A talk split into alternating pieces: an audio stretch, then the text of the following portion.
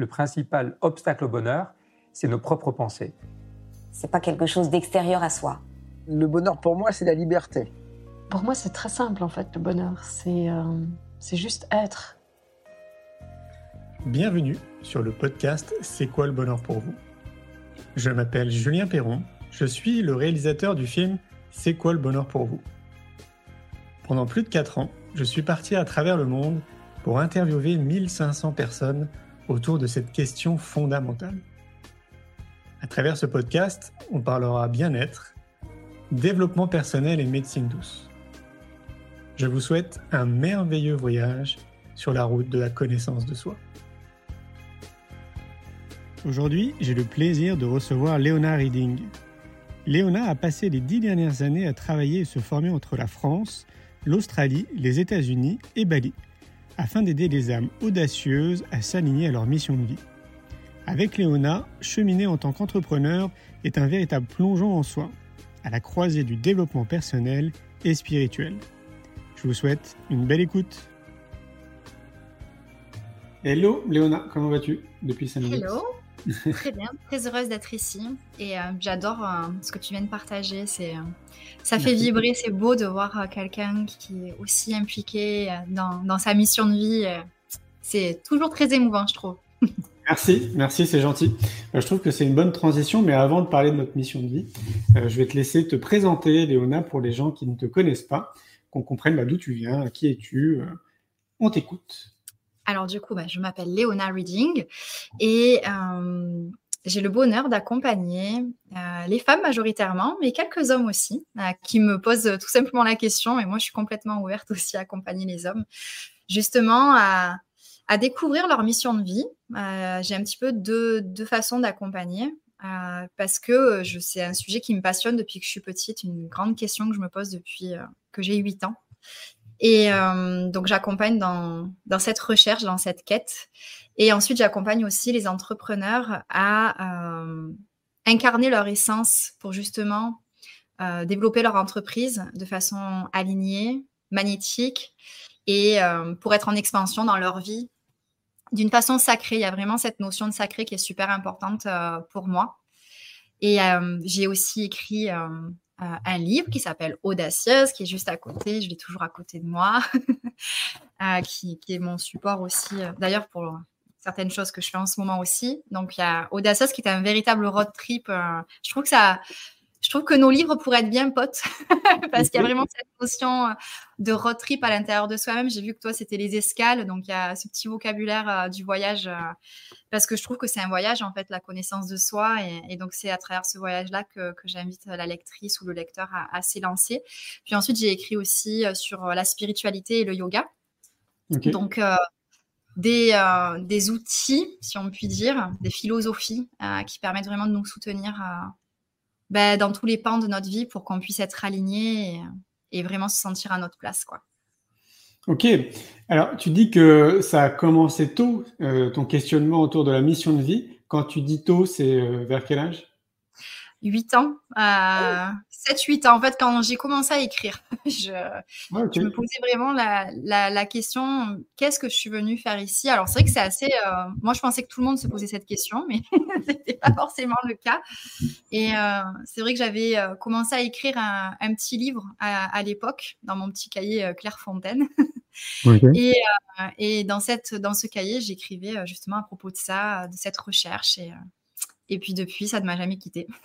C'est pas commun quand même, parce que tu sais, moi j'ai l'impression d'être un peu le seul. euh, euh, moi j'ai commencé ce qu'on dit, tu sais, le cheminement euh, vers soi à l'âge de 10 ans.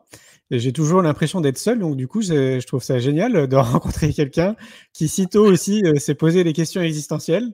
Je trouve ça, je trouve ça chouette. Et donc de, fil en aiguille, ça t'a amené à, t'intéresser à toi plus concrètement, ou ça restait juste un questionnement de ce que c'était en fait, c'est quoi notre mission de vie? Est-ce que ça t'a amené à cheminer vers toi? Ben ouais, c'est ça. En fait, en fait, je me disais, c'est quoi mon. J'avais vraiment ce sentiment d'avoir un rôle, en fait. Et, euh, et en fait, ce, qu'on me disait, le, monde des adultes, euh, je sais pas, le- les emplois, le métier, etc. Enfin, tout ce, tout ce côté un peu. euh, le CDI, la maison, même si j'étais pas vraiment capable de comprendre absolument tout, mais en tout cas, ce modèle-là, ça avait ça ne résonnait pas en moi, quoi. Donc, euh, c'était, voilà, c'est un questionnement qui est, qui, qui allé de fil en aiguille vers la connaissance de moi. Justement, bah, qui suis-je? La grande question aussi, ensuite, est arrivée. Et euh, ouais, la seule certitude que j'avais, c'était que j'aimais écrire. Et j'avais, et c'est fou, hein, vraiment, c'est vrai qu'avec euh, à chaque fois, avec du recul, de me dire, à 8 ans, je voulais, je me disais, j'aimerais toucher des milliers d'âmes, en fait, avec mes mots. C'est la seule chose euh, que je me disais, et je me rappelle que j'ai eu la chance, enfin, j'ai la chance d'avoir un père qui me soutient et qui m'a soutenu à cet âge-là aussi, parce que souvent, on peut un peu prendre à la dérision. Je disais, je voudrais écrire un livre et toucher des milliers d'âmes. Il m'a dit, mais tu pourras faire ce que tu veux, tu en es capable. Donc, et donc, voilà, j'ai pas été freinée. je trouve ça très, très beau. C'est clair, c'est clair. Pour les enfants. C'est clair. Ben là encore, je vois un point commun. Moi, c'est ce que j'ai vécu aussi avec ma mère, qui m'a toujours laissé vivre aussi mes expériences, euh, tout en me faisant confiance. Et je vois euh, vraiment que ça a été un bel appui, que ça m'a bien aidé et que ça m'aide forcément aussi maintenant en tant qu'adulte. Hein. Euh, cette confiance, c'est qu'on peut avoir en nous, où tu as à un moment donné dans ta vie un adulte, voire plusieurs qui croient en toi, puis qui, qui misent sur toi quelque part, en tout cas qui te font confiance. On voit bien que ça nous aide après, plus tard. Ouais. Et est-ce que tu as découvert alors du coup qui tu es? Ouais, je pense que là, je suis vraiment sur, euh, sur la, bonne voie. Je pense aujourd'hui, enfin, ce mois-ci, il s'est passé quelque chose d'assez particulier. C'est vrai que cette mission de vie, pour moi, j'ai toujours vu comme une quête. Et euh, c'était un peu une quête effrénée pour moi. J'étais toujours en train de me remettre en question, de, d'essayer d'aller plus loin, de peaufiner, d'explorer. Et euh, c'était un petit peu sans relâche. Et je sais pas, il y a euh, j'ai subi une opération, enfin, il n'y a rien de grave, hein, c'est une réduction mammaire, mais c'est un choix quand même important dans, mon cheminement parce que ça va au-delà du physique. Ça m'étouffait, en fait, et ça m'empêchait d'être moi-même. Et, euh, et aujourd'hui, en fait, je, je, me sens sereine. J'ai l'impression vraiment voilà, d'être à ma place, d'avoir toutes les pièces du puzzle dont j'ai besoin pour accomplir ce que j'ai besoin d'accomplir. Je sais qu'il y aura plein d'autres choses hein, encore, mais je suis plus dans cette quête effrénée. Et euh, c'est la mmh. toute première fois que je ressens ça et, euh, je trouve ça intéressant, euh, vraiment. Ah c'est ça change la vie, quoi. Mais c'est clair, moi je comprends carrément ce que tu dis. Euh, est-ce que tu peux nous préciser ce que tu entends par quête effrénée? Parce que je pense qu'il y a des gens qui vont se reconnaître là-dedans. Alors déjà, ma quête, elle a commencé dans la mauvaise direction à un moment donné, c'est-à-dire que quand j'ai commencé à rentrer dans le monde adulte, donc quand j'étais enfant et jusqu'à mon adolescence, j'étais vraiment dans ce côté, euh, j'écrivais dans mon journal, je me posais des questions, donc j'allais plutôt à l'intérieur de moi-même chercher certaines réponses qui n'étaient pas encore prêtes à, sortir, parce que c'est l'expérience de la vie aussi hein, qui fait qu'on se découvre. Et puis quand je suis devenue adulte, j'ai commencé à regarder à l'extérieur de moi-même, donc à essayer de trouver des réponses ou de les obtenir depuis d'autres personnes. Et donc c'était dans ce sens-là que la quête était un peu effrénée dans, le, dans les formations, dans la recherche de personnes qui pouvaient euh, voilà, m'apporter certaines réponses donc, par des coachings ou des accompagnements. Et j'étais en train d'éviter euh, d'aller à l'intérieur de moi-même, alors que c'est là que tout réside. quoi. Donc, euh, c'était une quête ouais, effrénée et trop vers l'extérieur. interne toujours, hein, toujours à se poser des tas de questions. Mais justement, c'était presque, j'aurais presque pu faire un burn-out à un moment donné, à me poser trop de questions, à me remettre tout le temps en question, à ne jamais célébrer et honorer tout ce que j'ai, j'aurais pu, euh, tout ce que j'ai acquis en fait sur le chemin. Donc euh, voilà ce que je veux dire par quête effrénée. Ah ouais, donc tu veux dire en fait que tu n'étais jamais détendu c'est ça. Euh, et c'est vrai que même au tout début, hein, vraiment, je me rappelle, c'est fou, hein, on, croise vraiment des personnes, elles nous disent des, une phrase et ça vient nous, nous tiquer.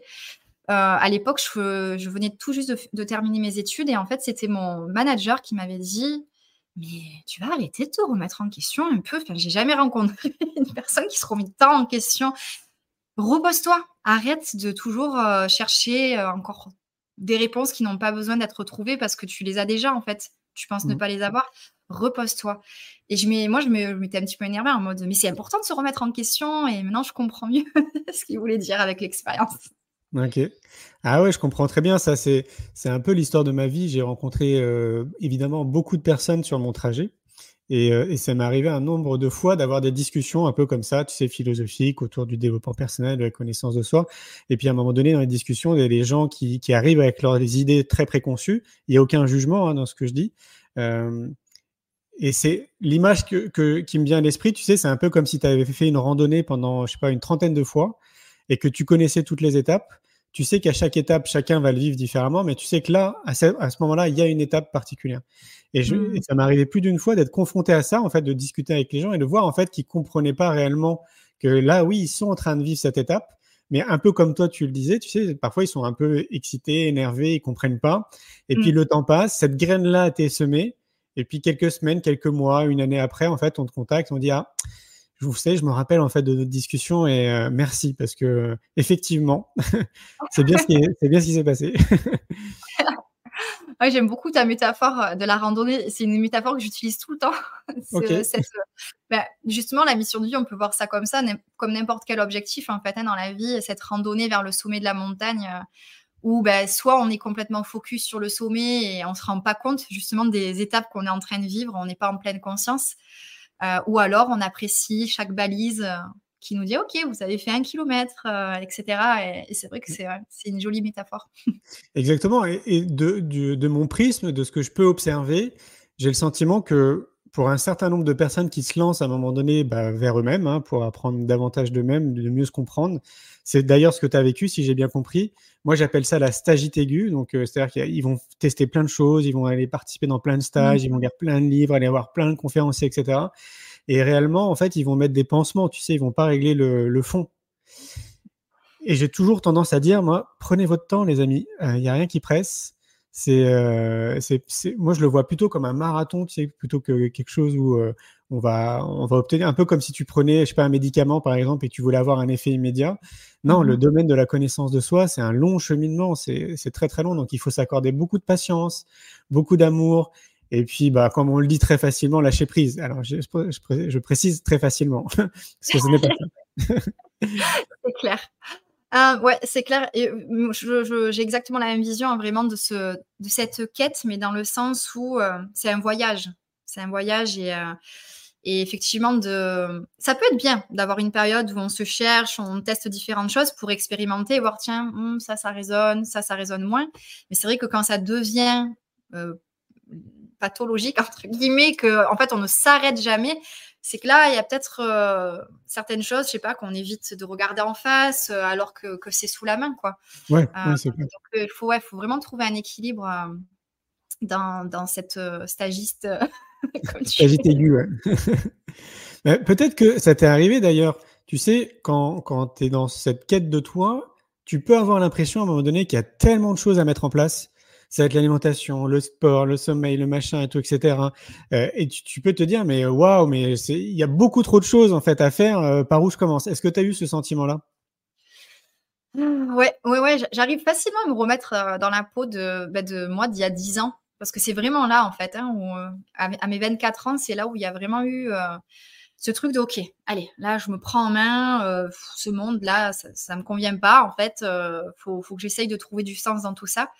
Et c'est vrai que ça peut être bouleversant de se dire, oh, il y a tellement de choses en fait finalement à mettre en place. Et ben, c'est un petit peu encore une fois la métaphore de la montagne. Hein.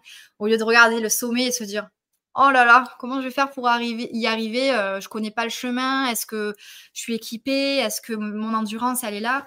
C'est de se dire, ok, je vais me préparer au mieux et on va avancer petit pas par petit pas et accepter d'être mauvais au début, c'est-à-dire euh, de pas arriver à faire euh, l'objet. Enfin, c'est-à-dire par exemple, on se dit, euh, je vais courir tous les jours.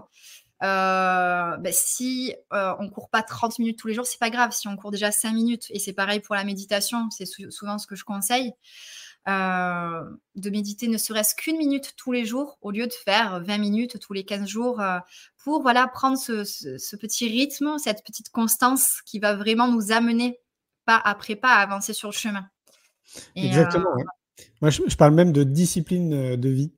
Euh, mm-hmm. Alors, je vois qu'il y a une question, je trouve, qui, m'a fait sourire intérieurement. Comment guérit-on de la stagite aiguë? Ah, Je pense qu'il faut. Il y a une question de syndrome de l'imposteur un peu aussi, hein, avec cette stagite aiguë. Mm. je pense qu'il faut se faire confiance vraiment apprendre à ressentir les choses et se dire est-ce que là, je fais ce stage ou cette formation parce que c'est mon mental qui me dit ah, pour être plus légitime, tu pourrais rajouter cette corde à ton arc. Donc là, on est carrément dans le mental. Ou est-ce qu'il y a vraiment quelque chose qui résonne là et qui dit, euh, parfois ça peut être incompréhensible même. Hein. je me sens attirée par cette formation. Je ne sais pas trop quoi en faire, mais je sais qu'il faut que je le fasse déjà pour moi. Mmh. Déjà, là, il y a quelque chose. quand on le fait pour soi, généralement, et pas pour mettre un peu le diplôme. Tiens, regarde, j'ai fait ça, je suis super légitime. C'est déjà beaucoup plus juste, je pense. Qu'est-ce que tu en penses, toi?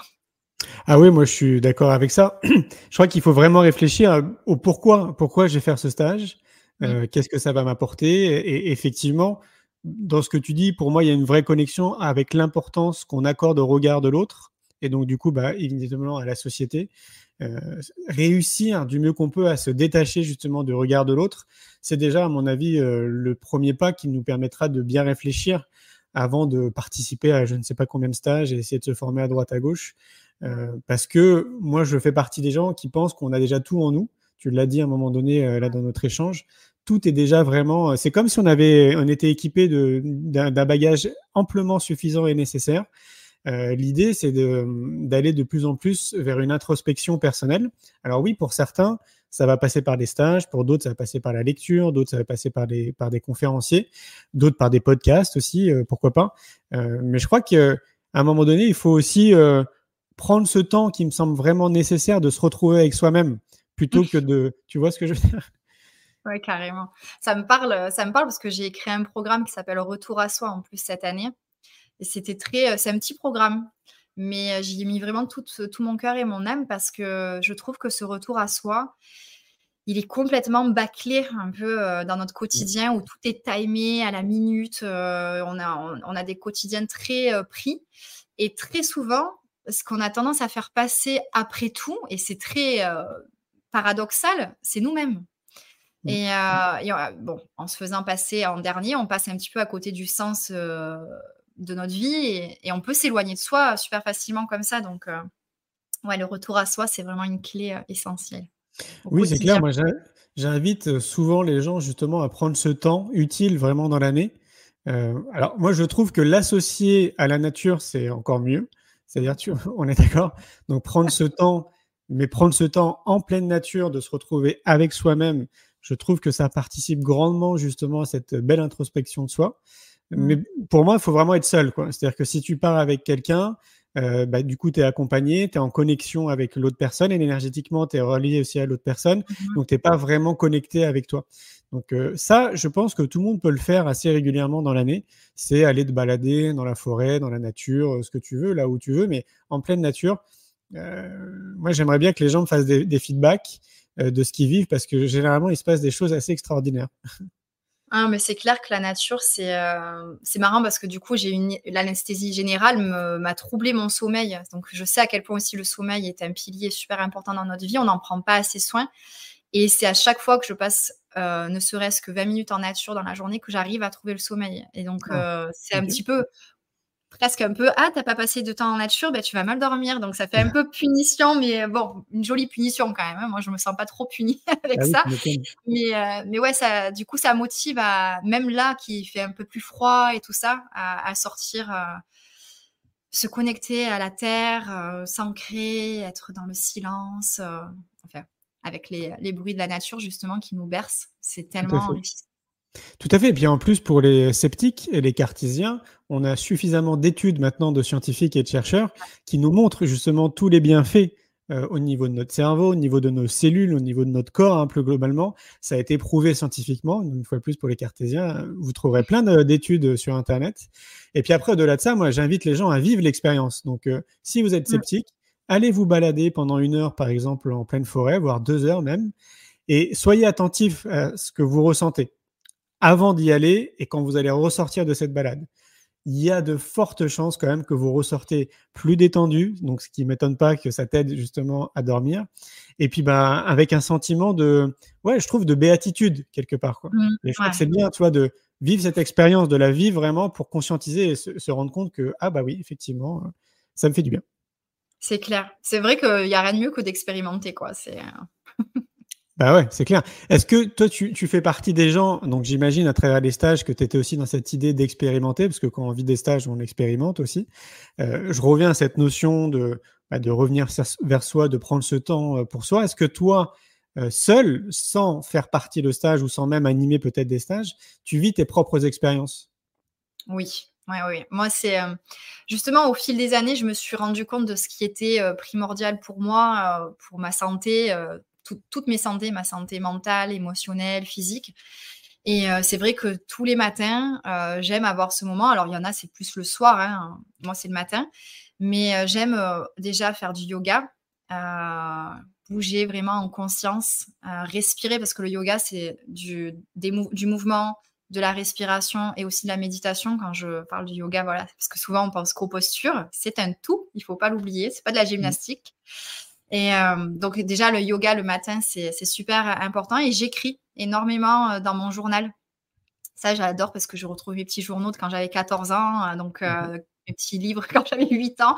Donc c'est super sympa de d'écrire déjà rien que pour avoir une clarté mentale en fait, parce que à partir du moment où on écrit, la pensée sur le papier, on arrive à prendre du recul et à souvent dédramatiser une situation aussi, ou alors à garder une trace d'un moment super heureux ou de déclic et du coup y revenir. Euh, je trouve ça super enrichissant.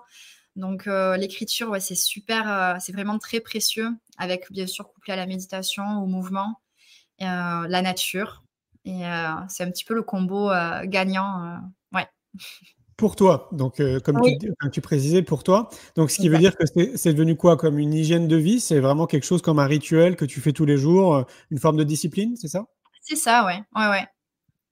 C'est vraiment quotidien. Et c'est ce qui te permet de t'aligner davantage à ta mission de vie? Ouais. Ouais, ouais, c'est vraiment.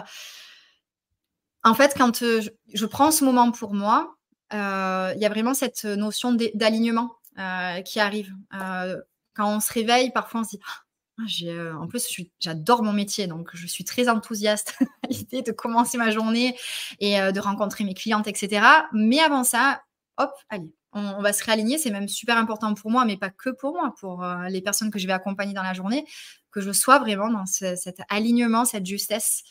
Euh, et puis ça peut être fun aussi, ça peut être aussi de danser. Euh, si je peux pas, si je fais pas de yoga, je, danse sur de la musique. Euh, je fais pas de la chorégraphie, hein, juste je bouge, je m'amuse. c'est une notion de mouvement vraiment qui, qui est importante. Et puis ça permet un peu de se délester des, énergies aussi qu'on a envie de, laisser partir et ouais, de commencer la journée vraiment du bon pied. Ouais, je comprends. Moi aussi, dans ces habitudes, j'ai aussi le mouvement, bien évidemment. Parce qu'il faut le rappeler quand même, on est dans des sociétés qui nous ont sédentarisés. Donc, on n'a mmh quasiment plus de mouvement en fait dans notre vie. On est tout le temps assis, hein, globalement. Quand vous observez, on est tout le temps assis au bureau, après dans les transports en commun ou en voiture, après on rentre chez soi, on s'assit dans le canapé. voilà, il y a très très peu de mouvement. Donc, de remettre du mouvement, autrement dit, avoir une activité euh, sportive ou physique, c'est vraiment déterminant justement pour être bien un minimum, on va dire, dans son corps et dans sa tête. Euh, j'aimerais bien qu'on, parce que c'est quand même l'objet de, de notre rencontre d'aujourd'hui, que tu définisses, c'est quoi pour toi une mission de vie? Pour moi, en fait, on est tous et toutes venus avec euh, une intention, en fait, quand on s'est incarné. Alors ça, c'est ma vision à moi. Je sais que ça ne va pas forcément correspondre à tout le monde, mais c'est euh, comme comment je vois les choses. Et hmm, selon la tradition védique, en fait, cette mission, cette intention, on l'a tous oubliée. Et notre vie, c'est justement de, s'y reconnecter, de, de s'en rappeler. Et euh, je pense qu'une mission de vie, on a plusieurs mauvaises aussi définitions. On croit souvent que ce n'est qu'un métier, euh, alors que non, ce n'est pas un métier, c'est vraiment une intention. Donc, c'est-à-dire que par exemple, je peux prendre l'exemple de rendre le monde plus beau. Par exemple, que la mission de vie, ça pourrait être ce mot beauté. Euh, ça va pouvoir s'exprimer de plein de façons différentes. Ça peut être, je sais pas, être fleuriste, euh, artiste, euh, chanteur, euh, chorégraphe, architecte d'intérieur. Il y a des tas de façons de cuisiner. Il y, a, tellement de, façons d'exprimer la beauté. et du coup, ça enlève un petit peu pas mal de pression quand même parce que ça veut dire qu'on n'est pas, on n'a pas un rôle en particulier à avoir, c'est-à-dire qu'il n'y a pas un, un, seul métier dans lequel on va pouvoir s'exprimer qu'on va pouvoir changer aussi selon ce qui est notre mission de vie. Moi, je pense que ma mission, c'est de transmettre, d'enseigner, de, guider. Euh, et du coup, ça s'exprime euh, bah, de différentes façons depuis euh, dix ans. Et c'est marrant parce que du coup, on parlait du mouvement. Ça a commencé quand je suis devenue coach sportif, personal trainer avec l'école américaine de médecine du sport.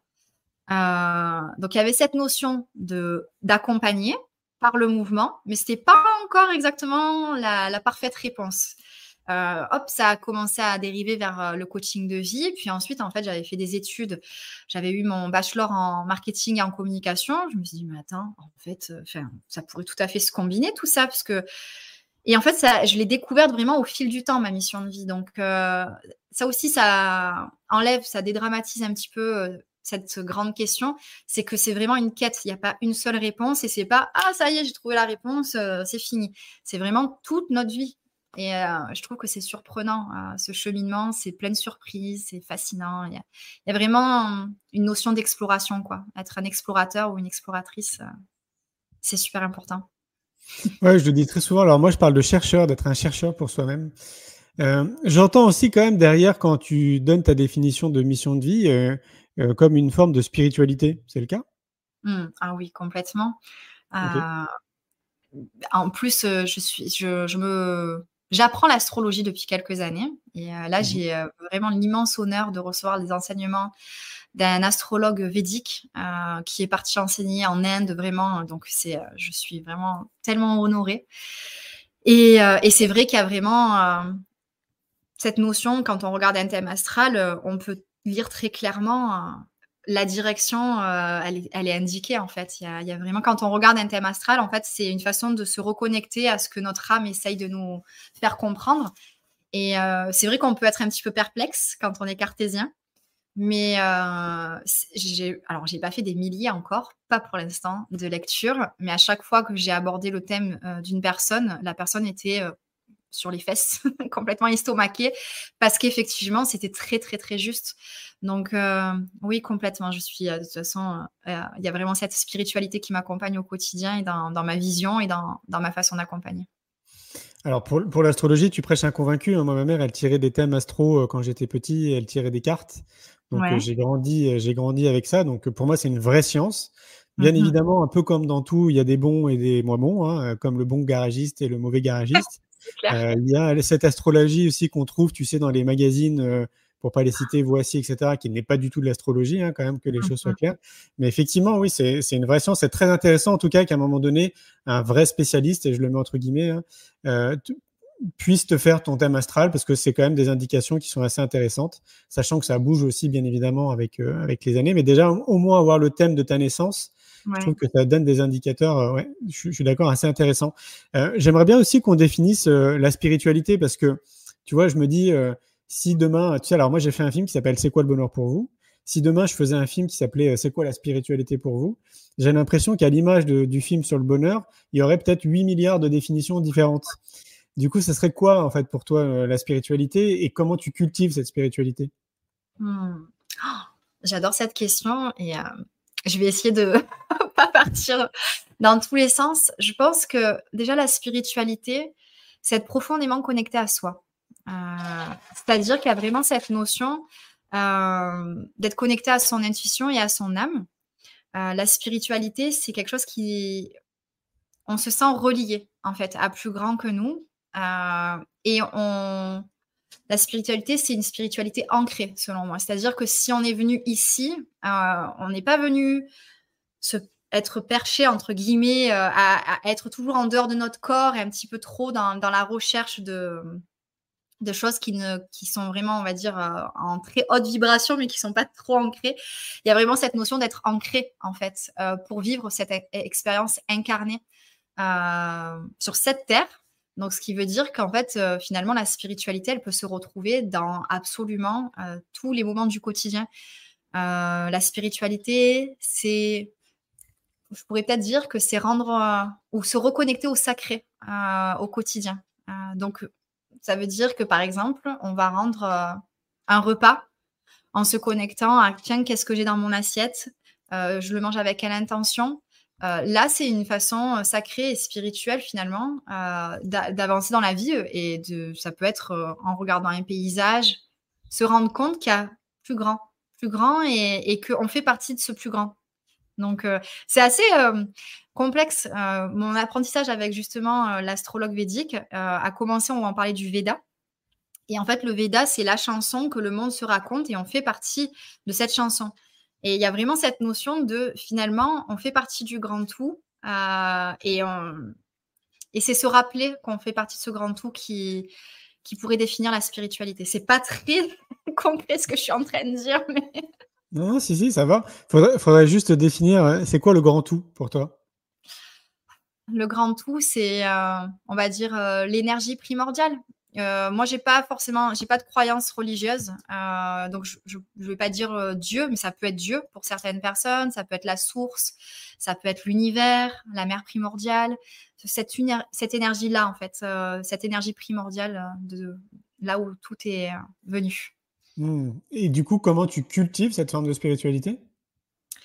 Euh, Dans les petites choses du quotidien. C'est pour ça que parfois, il y a des personnes qui vont avoir cette euh, mauvaise conception, on va dire, de la spiritualité en croyant que un être spirituel, c'est quelqu'un, par exemple, qui va rire peu, qui est plutôt sérieux, qui va peut-être jamais boire de vin ou avoir une vie très, euh, très simple et c'est très bien aussi hein, qu'il y ait des personnes qui soient comme ça, je ne juge absolument pas, mais pour moi, ça ne va pas forcément définir une personne spirituelle. Euh, pour moi, une personne spirituelle, c'est quelqu'un qui va savoir profiter de la vie d'une façon alignée, c'est-à-dire répondre à ses besoins, mais toujours en pleine conscience et, euh, vraiment avec cette, ce goût du sacré. Euh, donc, ça peut vraiment être dans tout... rien que se lever le matin. Hein. Il y a une différence quand on est connecté à sa spiritualité ou pas. On se lève le matin, euh, on peut vite être en mode automatique, ça nous, ça nous est tous arrivé, ça peut même arriver encore aujourd'hui, hein, d'arriver, de se, lever et de vivre sa vie un peu en mode automatique, complètement déconnecté de ce qu'est la vie en fait. Et là, on n'est plus, plus un être humain. Pour moi, être un spirituel, c'est juste être humain aussi. Hein. C'est pas très compliqué. C'est juste qu'il y avait vraiment cette différence de perception euh, au quotidien. Mmh. Euh, je reviens sur, sur la mission de vie. J'ai l'impression qu'à t'écouter, la mission de vie, ça serait euh, bah, aussi proposer euh, tous nos talents, tout ce qu'on est en fait dans notre essence la plus pure. J'entends par là que j'ai l'impression qu'on est tous très très bons naturellement dans plusieurs choses. Mais c'est un peu comme un don, en fait, c'est comme ça. Hein.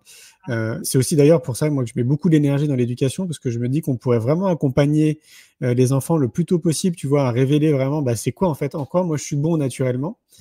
Et, donc, et donc du coup, ouais, j'ai l'impression que la mission de vie à t'écouter, ça serait ça en fait, ça serait de mettre à contribution nos talents euh, innés pour quelque chose qui nous dépasse. Complètement, exactement. Et c'est pour ça que, alors, ma petite, euh, la petite phrase qui essaye d'expliquer ce que je fais, c'est que j'aide les personnes à incarner leur essence pour être en expansion dans leur vie et leur entreprise. Alors, effectivement, il y a deux façons alignées et sacrées à la fin.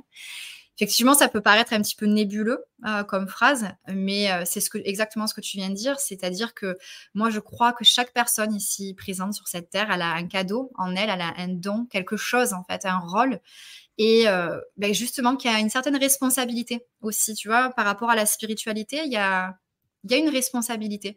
C'est-à-dire qu'on est venu expérimenter quelque chose, ok, mais on est venu aussi faire expérimenter quelque chose, transmettre quelque chose, laisser notre patte, apporter une pierre à l'édifice. Et, et pour moi, c'est primordial qu'on puisse tous accéder à ça et partager euh, vraiment. Parce que sinon, ben, on est un petit peu à côté de la plaque. Et euh, presque même égoïste finalement si on garde ça pour nous. Ah oui, si on garde pour nous. C'est un petit peu dur ce que je dis, mais c'est vrai que quand on a le syndrome de l'imposteur qui vient se mêler et que du coup on se dit non, je peux pas faire ça parce que je suis pas assez bon, ou alors qu'on se compare et qu'on se dit non, mais il y a déjà plein de monde qui, qui euh, trop de monde euh, fait ça, je vais pas m'y mettre moi aussi, qu'est-ce que je vais apporter? Et en fait, le truc c'est que il y aura personne qui pourra faire la même chose qu'une autre personne en fait, parce qu'on a une énergie qui est complètement unique et, euh, et pour moi, ouais, c'est euh, vraiment ça notre mission de vie, c'est d'exprimer cette, euh, ce cadeau qu'on a en nous et il peut s'exprimer de différentes façons. Donc, il faut aussi s'amuser, il ne faut pas se, se cloisonner, il euh, faut vraiment rester ouvert et, et, exprimer les choses de façon la plus intuitive possible. Quoi. Oui, je suis d'accord. D'ailleurs, c'est ce qui fait que c'est chouette. On est complémentaires les uns et les autres parce qu'a mmh. priori, on est tous uniques justement dans ces compétences innées qu'on pourrait avoir. Et, c'est de se rappeler bah, que, en tout cas, si les gens qui nous écoutent ne l'avaient pas conscientisé, moi j'aime bien le rappeler, on est quand même conditionné dans les sociétés dans lesquelles on se trouve, et donc euh, peu importe le pays dans lequel on, on, va grandir, on est conditionné à avoir une perception de la vie, de d'une forme de réalité, une perception de nous-mêmes, enfin une perception de beaucoup de choses qui est très conditionné par la société. Donc c'est l'éducation, la politique, l'économie, le mainstream, l'éducation de nos parents, qui ont même ont hérédité, hérédité de l'éducation de leurs propres parents et tout, etc. voilà, il y a toute une forme de conditionnement. Et là où c'est un peu complexe, je trouve, pour beaucoup d'entre nous, c'est déjà de s'apercevoir qu'on a été conditionné, que donc finalement notre perception de la vie, de nous, des événements, euh, c'est pas vraiment nous. Et donc, il faut réussir progressivement à enlever toutes ces couches-là, se déconditionner, tac, tac, tac, les uns après les autres, pour se reconditionner euh, avec bah, de nouvelles bonnes habitudes qui correspondent beaucoup plus. Euh, on parlait d'être aligné à sa mission de vie, beaucoup plus aligné avec qui on est en, réalité profondément. Est-ce que c'est ce que tu observes aussi de ton côté? Complètement. Et ce que tu dis, je trouve ça vraiment très, très, très juste. Et euh, ça pourrait, euh, enfin, ça fait partie aussi de ma, de ma définition de la spiritualité. C'est justement qu'un chemin spirituel, c'est un chemin de déconditionnement, c'est-à-dire où on va se libérer de toutes les couches, de tous ces masques, en fait, euh, qu'on porte sans le savoir, en plus, hein, très, très souvent. Mmh. de s'en déconditionner, de s'en libérer pour enfin arriver à soi et ensuite le chemin continue. Et là, on est complètement dans une autre énergie et c'est une suite de ce cheminement spirituel qui se vivra différemment, mais qui sera aussi spirituel. Le début de ce cheminement, qui est très souvent du développement personnel, D'ailleurs, euh, je pense que toute personne qui commence un peu à s'intéresser au développement personnel finit toujours par mettre le doigt sur sa spiritualité et à continuer le voyage dans ce sens-là. Donc, euh, c'est. Euh, ouais, c'est très très juste ce que tu dis et merci parce que du coup ça me permet de vraiment euh, ouais, mettre des mots sur, euh, sur cette grande thématique qui, euh, qui est la thématique de ma vie. Donc je te remercie. je t'en prie. Est-ce que tu consacres un peu d'énergie aussi dans le monde de l'éducation? Parce que j'ai le sentiment qu'on est d'accord à un moment donné quand je te disais que tout partait de l'éducation. J'ai senti que tu étais d'accord avec ça. Mmh. Moi, ce que je dis très souvent, c'est tout part de l'éducation et si tout part de l'éducation, alors tout part de la connaissance de soi. Euh, mmh est-ce que toi, dans tes activités, dans ta vie de tous les jours, est-ce que euh, tu agis, entre guillemets, aussi dans ce sens-là? En conscientisant, euh, tu le disais, je reprends un peu tes mots parce que je le dis très souvent, moi je trouve qu'on a une responsabilité citoyenne, chacun et mmh chacune, déjà de prendre soin de soi en priorité, ça c'est notre propre responsabilité, mais qui a un impact colossal sur les gens autour de nous. Et dans un deuxième temps aussi, bah, d'incarner et donc de transmettre le monde qu'on a envie de voir dans notre société à l'image de ce que disait Gandhi. Euh, est-ce que toi, tu, tu avances aussi dans cette direction autour de l'éducation ou tu es très centré autour des adultes? Alors bah du coup, les adultes, il y a une forme d'éducation aussi. Hein. C'est ça qui est beau, c'est que même quand on est adulte, on, continue à apprendre. Mais c'est vrai que euh, c'est quelque chose que j'aimerais beaucoup mettre en place parce que mon temps à l'école, alors euh, j'étais très euh, J'adore apprendre depuis toujours, donc euh, j'ai toujours même fait trop. j'ai toujours fait plus que les devoirs qu'il fallait faire. Euh, mais j'ai pas vécu, euh, je me suis pas sentie en sécurité euh, dans le milieu scolaire. j'ai vécu le harcèlement scolaire assez lourd et sérieux quand même. Ça allait presque jusqu'à la, police. et puis j'avais des professeurs qui étaient, je pense, complètement à côté de la plaque au niveau de l'éducation et, et, de, ouais, de, de la mise en valeur des élèves, en fait, du fait qu'on est tous différents, qu'on soit tous différents. C'était assez euh, incroyable quand même. Depuis le, par exemple, ma première expérience, c'était euh, euh, quand j'étais, je crois que c'était, oui, CP ou maternelle. CP, je crois. On m'avait mis au coin avec du scotch sur la bouche et au coin tourné vers tout le monde pour que tout le monde puisse se moquer de moi. Donc ça, c'est la première. Donc déjà, on me demandait de euh, ferme ta bouche un peu, tu parles trop. Et c'est un petit peu ce qui m'a suivi pendant toute ma scolarité, parce que j'ai toujours euh, aimé m'exprimer, etc. Et bon, il y a si tous les enfants, je peux bien comprendre hein, que si tous les, enfants s'expriment de la même façon, euh, bon, ça va être compliqué. Mais du coup, c'était, voilà, déjà, ça a été un peu un traumatisme quand même. Donc j'aimerais beaucoup, euh, c'est vrai, j'aimerais beaucoup intervenir. Euh, je l'avais fait à un moment donné dans le cadre euh, de mon travail. Je travaille dans la Société des eaux et j'informais les enfants comment faire pour économiser l'eau, etc., en prendre soin. Et ça m'avait beaucoup plu parce que c'est vrai que les enfants, c'est juste merveilleux. Ils sont, ils, demandent que ça en fait, à, recevoir et et puis ils sont dénués de tout jugement et c'est mmh. magnifique. Et si c'est vraiment, ouais, merci de, d'aborder ça parce que j'aimerais beaucoup aller dans les écoles pour parler de la confiance en soi, le fait d'être unique, euh, de pas avoir honte, d'être différent, euh, d'avoir des aptitudes différentes aussi. Euh, il y en a qui vont être super forts en maths, d'autres ce sera la littérature ou enfin la lecture.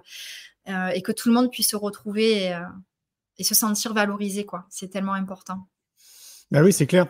Et bah, si tu veux, moi, depuis dix ans, je mets cette énergie en me disant que, et en essayant du mieux que je peux, de faire comprendre de manière très transversale à tout le monde que si on intègre le plus tôt possible le savoir-être, les soft skills et la connaissance de soi, donc un vrai projet sociétal, on change la phase de notre humanité, ah, on, fait des individus complètement différents, parce que de ce que j'observe, j'ai le sentiment qu'il y a 80% des gens qui ne se connaissent pas, qui passent à côté d'eux-mêmes, et pareil aussi, 80% des gens qui sont, euh, comme je dis très souvent, des cerveaux sur pattes, donc qui sont complètement déconnectés de leur corps. Euh, mmh et ça, c'est lié justement au conditionnement de notre société. Rares sont ceux qui euh, évoluent vers eux-mêmes, qui sont en cheminement, qui ont réussi à enlever toutes ces couches dont on parle de, déconditionnement. Euh, moi, quand je suis très optimiste, je dis qu'on est 20% sur, dans notre société à, à, cheminer comme ça, à avoir conscience de beaucoup de choses. Mais bon, on n'a pas les chiffres. J'aimerais bien un jour qu'il y ait quelqu'un qui se penche sur la question et qu'on ait des chiffres peut-être assez précis là-dessus. Mais oui, oui, vraiment et je sens que c'est possible. La petite note positive, c'est que je vois que en mettant cette énergie, en semant des graines autour de l'éducation, je vois que ça fonctionne. Donc euh, c'est pour ça que je continue. Je vois bien que les choses sont en train de se transformer tout doucement. Et on sait qu'en France, bon, bah, pour euh, attendre du changement, il faut attendre bien une, une génération. Euh, donc voilà. Moi, je me suis fixé d'ailleurs un objectif. Je me suis fixé l'objectif de vivre au moins jusqu'à 112 ans, euh, en pleine forme, avec euh, cette idée de continuer justement à semer des graines comme ça autour de moi jusqu'à mes 112 ans parce que je crois qu'on en a vraiment besoin. Et dernière chose, je trouve qu'il y a très peu de gens qui se rendent compte à l'image de ce que tu fais, de ce que moi je fais avec euh, les équipes qui m'entourent, qu'en réalité on est des millions de personnes, un peu comme des colibris à travers le monde, chacun à se mobiliser, à accélérer les prises de conscience, à semer des graines un peu comme des jardiniers. Et je trouve que les gens ne se rendent pas compte de ça parce que le mainstream, les médias ne parlent pas de ça réellement. Donc c'est toujours bien de, de le rappeler. C'est ce que tu vois aussi de ton côté? Oui, franchement, euh, tout ce que tu viens de partager, je, ben, je, je le constate aussi euh, de mon côté. Euh, et effectivement, comme tu dis, il y a pas mal de des, qui, des cerveaux qui marchent, je crois, c'est ce que tu disais, qui sont vraiment connectés. Des cerveaux sur pattes. des cerveaux sur pattes. et, et c'est moi, je pense que, alors déjà, effectivement, par l'éducation, enfin, c'est clair et net que voilà, il y a quelque chose à, à, à vivre. Après, j'ai pas mal d'amis autour de moi qui sont professeurs et qui se sentent très limités. Ils veulent faire plein de choses, mais ils sont complètement limités par l'éducation nationale parce qu'il faut que ça reste toujours dans les clous. Mais euh, il y a plein d'autres écoles, euh, y a, et puis il y a toujours moyen euh, d'avoir une façon d'aborder tout ça de, de, façon subtile mais puissante.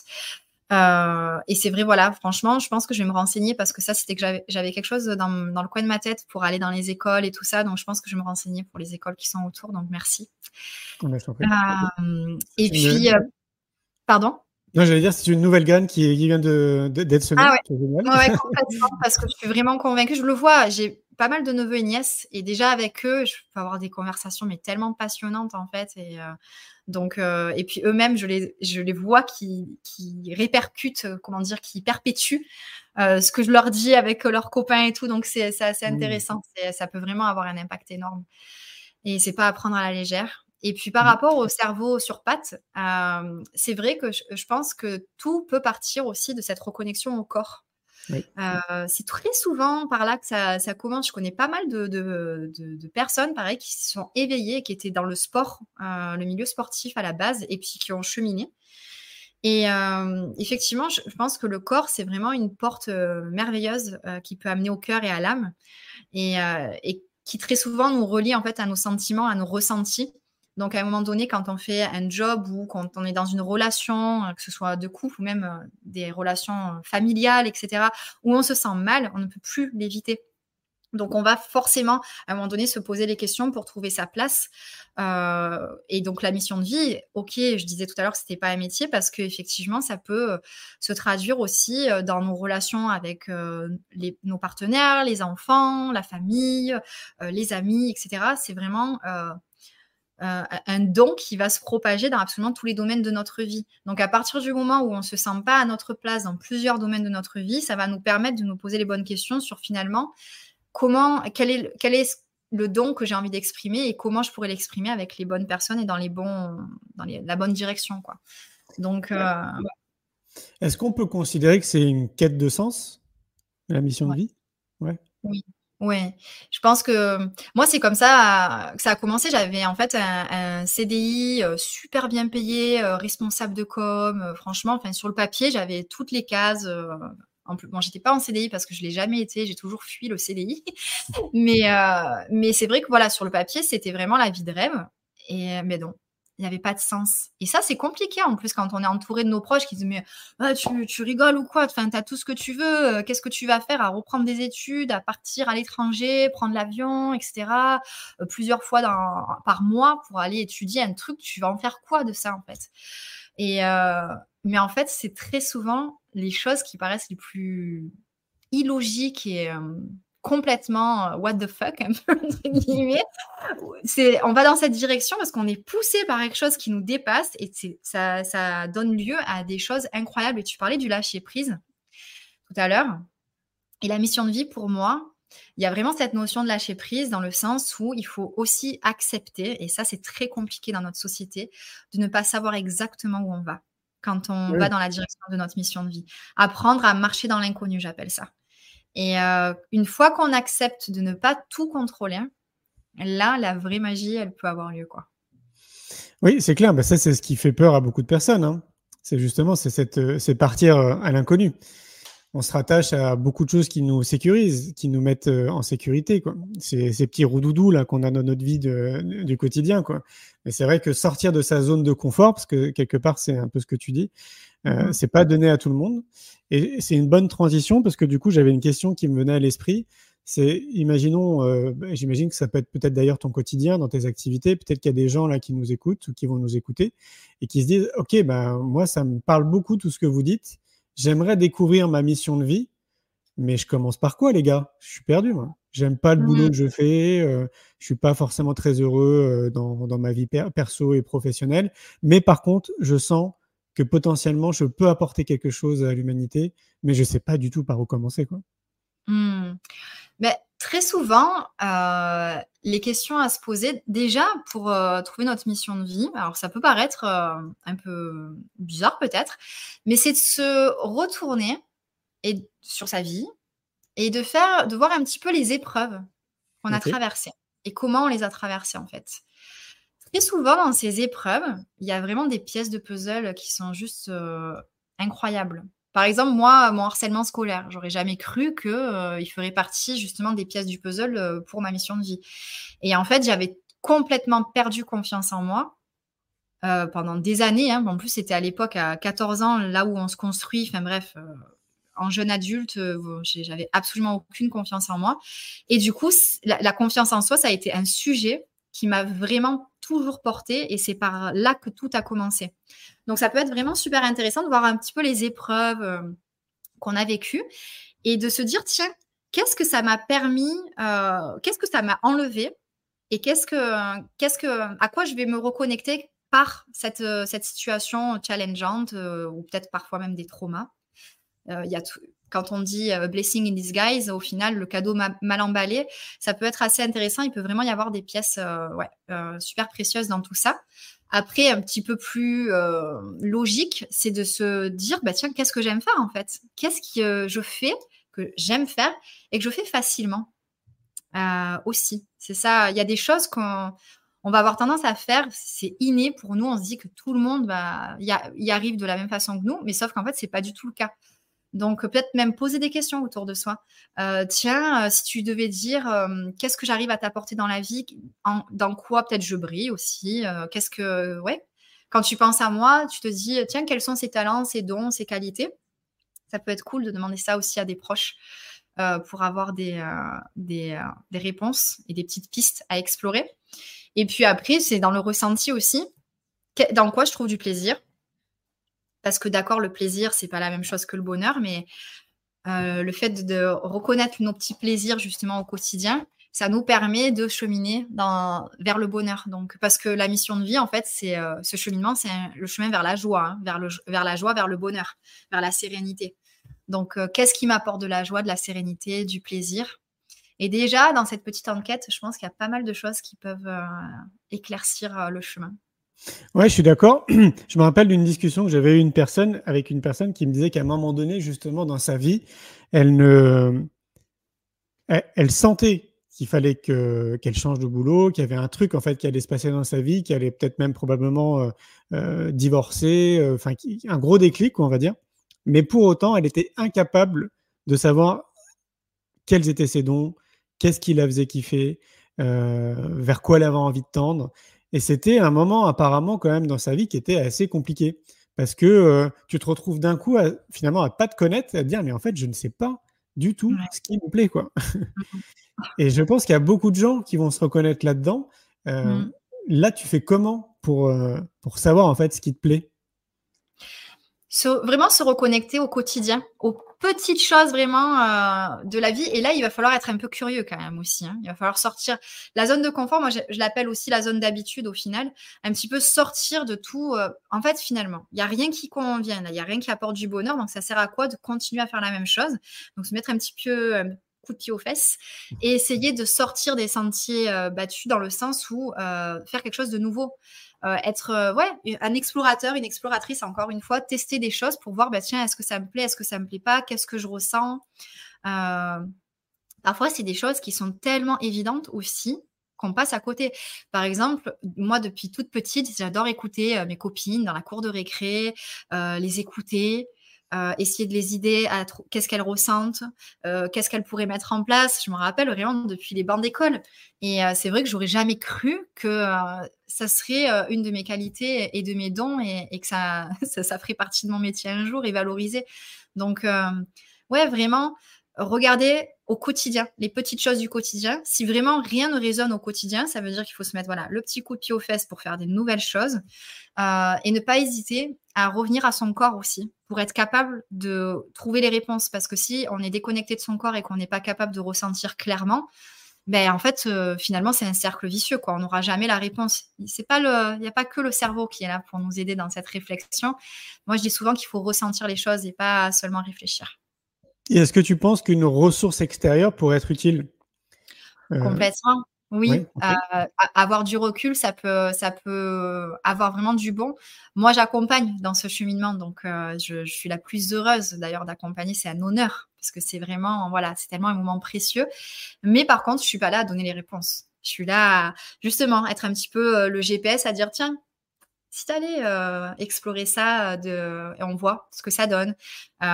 et aussi valoriser certaines choses qui ne le sont pas et la personne, elle passe à côté. Et moi, je dis, mais attends, mais là, il y a, c'est énorme en fait. Il faut que tu célèbres ça, que tu l'honores. C'est un, trésor.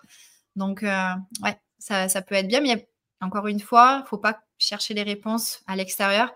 Faut que la personne qui accompagne euh, puisse être vraiment la lumière qui est claire et pas celle qui montre du doigt, tiens, voilà, c'est ça en fait la réponse. Parce que là, on enlève la souveraineté à la personne qui cherche à trouver ses réponses et il n'y a rien de pire. Bah oui. Assez souvent, d'ailleurs, je trouve qu'on quand on arrive à se poser ce genre de questions, euh, on se rend compte aussi que l'environnement dans lequel on est, donc j'entends par environnement euh, notre entourage proche, euh, ça peut être notre mari, notre femme, nos amis, notre famille, on peut s'apercevoir assez rapidement qu'il y a un décalage, vraiment un décalage dans notre mode de pensée, notre mindset, ce qu'on dit, ce qu'on pense, notre perception du monde, de nous-mêmes, de la vie, etc. Et ça peut créer bah, plusieurs phénomènes. Soit, bah, du coup, ça nous conforte et on se dit, bon, bah, en fait, euh, je suis tout seul, euh, je suis tout seul dans le monde et, donc c'est peut-être moi en fait euh, bah, qui pense différemment et donc du coup bah, je suis pas comme tout le monde et puis ça s'arrête là on se sent seul soit du coup c'est de plus en plus marqué et là on en vient bah, à changer progressivement justement d'environnement on va divorcer on va quitter son mari ou sa femme tu es d'accord avec ça? Enfin moi je trouve que c'est le parcours logique d'une personne qui à un moment donné commence à cheminer vers elle-même quoi il y a l'environnement change. Ouais, oui, oui. Alors ça, ça ne veut pas dire que toutes les personnes vont se séparer forcément. Oui, bien sûr. Mais ça arrive quand même assez souvent, malheureusement. Ou en fait, pourquoi dire malheureusement? Non, je pense que c'est heureusement parce que euh, je pense que les gens, euh, et encore une fois, euh, j'en ai fait partie à un moment donné, on se construit un petit monde bien réconfortant, on, se, on se convainc, ah oui, oui, j'aime cette personne, ses amis sont super, le travail que je fais est génial, on est dans le déni en fait, hein, complètement. Et c'est un petit peu comme si c'était l'électrocardiogramme en mode plat, quoi. Et puis à un moment donné, il y a, la vie qui, qui fait que on ouvre les yeux, on se dit il y, a un truc qui cloche, il y a quelque chose de plus, il, faut que je cherche en fait. Et là, il y a le petit, le, petit battement qui, qui, recommence. Et en fait, justement, plus on va voguer vers ces réponses-là, plus on va se sentir vivant. Euh, je pense que moi, être aligné à sa mission de vie, c'est se sentir pleinement euh, vivant, quoi, et euh, vraiment dans le dans le bonheur. donc, quand on est à côté de ça, ben là, effectivement, on, peut en venir à, modifier, à quitter, à, changer de lieu même de vie parfois, de, travail, de, de relation. Mais c'est pour le mieux. Très souvent d'ailleurs, euh, d'un point de vue astrologique, euh, entre 28 et 30 ans, il y a des petites choses qui, se passent. Euh, c'est le retour de Saturne, donc n'hésitez pas, pour les personnes qui regardent en live ou, ou en replay à regarder entre 28 et 30 ans ou à vous dire, bah, tiens, je suis en plein dans cette phase. Effectivement, parfois, quand on n'est pas aligné, euh, on se prend des bonnes petites claques en mode, allez hop, il faut se réaligner. C'est un petit peu ce qui m'est arrivé aussi. Euh, et 36 ans aussi, euh, par rapport à la mission de vie, c'est un âge assez intéressant à, étudier, à, regarder. Ça ne m'étonne pas. Moi, ce que j'ai observé, c'est 40 ou 50 ans où les gens sont arrivés à une espèce de fin de cycle où d'un coup, ils ont envie de donner un sens à leur vie, hein, donc professionnel et personnel. Souvent, ils se sont occupés de leurs enfants, donc maintenant, ça y est, ils ont envie de s'occuper d'eux. C'est ce que j'ai pu observer aussi de, mon côté. Je vois que temps Fiona. Et j'ai une euh, dernière question qui me vient à l'esprit. Euh, tu sais, j'ai euh, interviewé 1500 personnes dans 25 pays et je leur ai tous posé la même question. C'est quoi le bonheur pour vous? Donc, du coup, j'ai envie de te poser la question. C'est quoi le bonheur pour toi, Léona? Le bonheur, c'est ce qui se rapproche. Euh, la gratitude, en fait, euh, ça fait partie euh, du bonheur. Et je pense que quand on ressent un sentiment de gratitude, qu'on arrive à être dans l'instant présent en se disant j'ai tout ce, que, ce dont j'ai besoin, même en ayant très très peu. Hein. Ça ne veut pas dire qu'il faut avoir beaucoup. Ça, c'est le bonheur. Je pense que c'est vraiment ce sentiment de paix, de sérénité, de se dire waouh, je suis à ma place, je remplis ma mission de vie en apportant ma pierre à l'édifice j'ai peu, j'ai beaucoup, ça on s'en fout, j'ai ce dont j'ai besoin. Et, euh, et, je suis remplie de gratitude pour ça. Et pour moi, c'est le bonheur et du coup, je peux dire que je suis heureuse. Merci Léona. Euh, comment on fait pour te contacter s'il y a des gens qui veulent rentrer en contact avec toi? Alors, ben, il y a mon site internet euh, leonareading.com. Euh, il y a aussi mon Instagram leona.reading. Et également mon podcast Les âmes audacieuses, euh, qui est disponible euh, partout. D'ailleurs, il y avait un épisode euh, qui venait de ton podcast qui a été publié, qui avait été très apprécié. Donc voilà les différents points de, de contact. et puis voilà, il y a des accompagnements, il y a des retraites. Donc vraiment, faut pas hésiter à aller explorer tout ça et voir si ça vibre.